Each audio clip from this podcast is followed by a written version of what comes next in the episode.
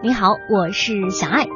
在上周五的时候，我们今年全新开设的一个板块叫做“我的爱对你说”呢，是做了一期特别节目。因为我们通过我们的后台，呃，看到了一个叫做范静的摄影师给我们发来的委托请求，那就是为藏区白内障儿童提供一些力所能及的帮助。那么，我们海洋工作室的小伙伴还有经过这个。几周的一个专业的探讨，包括请教了很多的这个专家团队的一些意见。在上周末的时候呢，海洋工作室的海洋、沈小妍和阿布呢，已经启程出发，前往西藏去看一看这些孩子，看看究竟能够为他们做些什么。那有听众呢，也给我们这趟行程起了一个非常美好的名字，叫做“爱慕行动”。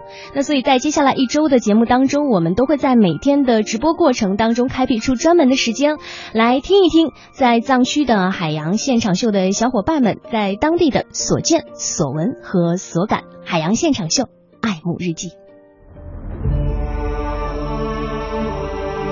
那里有高原的灿烂新阳，那里有纳木错宝石蓝色的湖水，那里是西藏，那里有仿佛触手可及的漫天星斗，那里有圣洁吉祥的格桑梅朵。如果你看得见。我们都无法想象自己的世界没有了光亮会是什么样子，但是在西藏的每一天都有孩子失去光明，而他们并不觉得这有什么不对。关爱天使的眼睛，海洋现场秀，爱慕行动，在路上。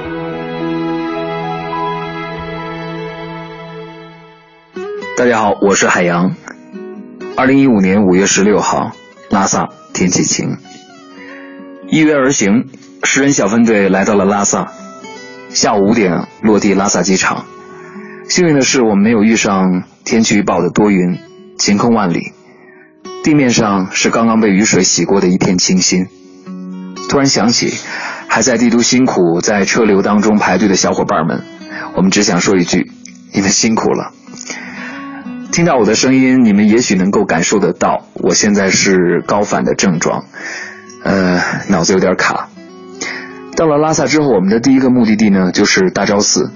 到的时候已经是每天的朝拜时间，众多朝圣者正在虔诚地做着每天的功课，而我们也在这种气氛当中放松了心情。这已经不是同行中很多人的首次进藏。但是奇怪的是，每个人的心情一如初始的激动和虔诚。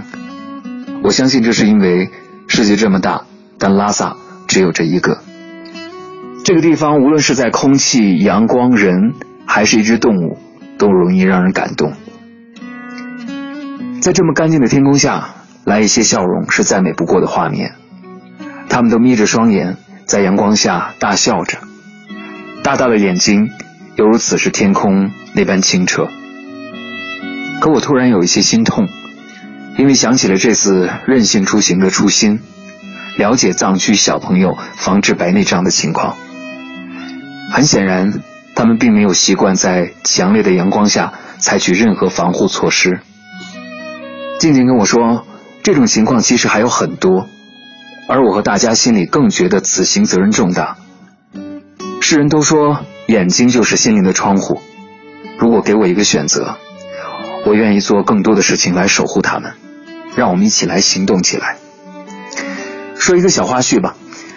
今天小分队当中，海洋工作室的沈小妍不幸高反了，高原反应，上吐下泻。据说高反呢是青睐身体好的同志。我想这样安慰他的内心，应该可以更愉悦些了吧。无论如何，希望我们爱慕行动一切顺利。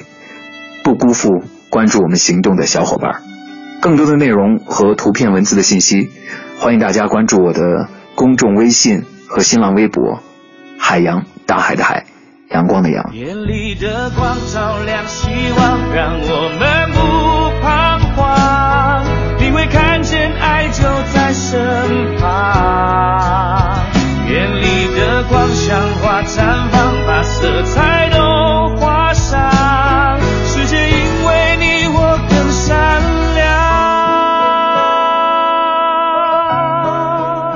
更多海洋现场秀的重播内容，希望大家下载中国广播客户端来收听绿色无广告版。